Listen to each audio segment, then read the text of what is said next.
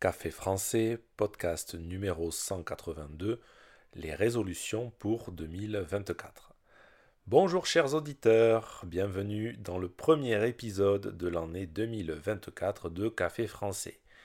Merci de continuer à suivre le podcast. Quand j'ai enregistré le premier numéro, c'était en juillet 2022 et je ne pensais pas que l'aventure se poursuivrait jusqu'à 2024. Merci à vous, c'est incroyable.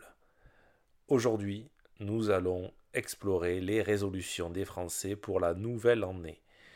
Les résolutions, ce sont ces décisions que l'on prend pour améliorer son quotidien ou sa santé. Voyons quelles sont les résolutions des Français pour l'année 2024. C'est parti, prenez un café et parlez français.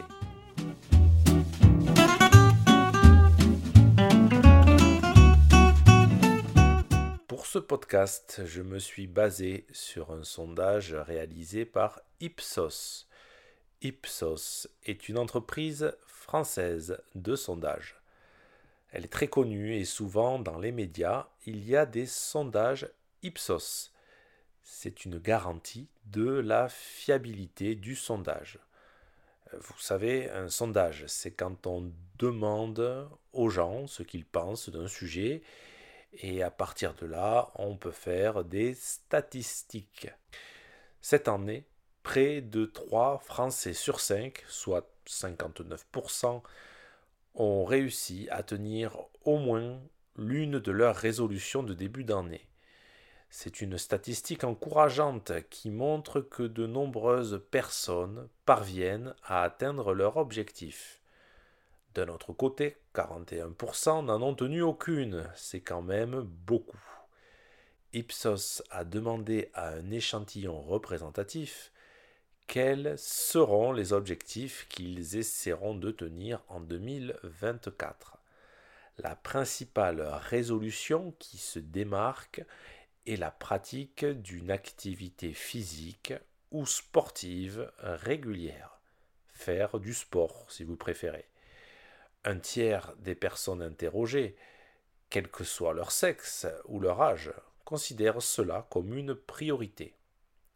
En deuxième position, nous avons le souhait de passer plus de temps avec ses proches, qui représentent 23% des réponses.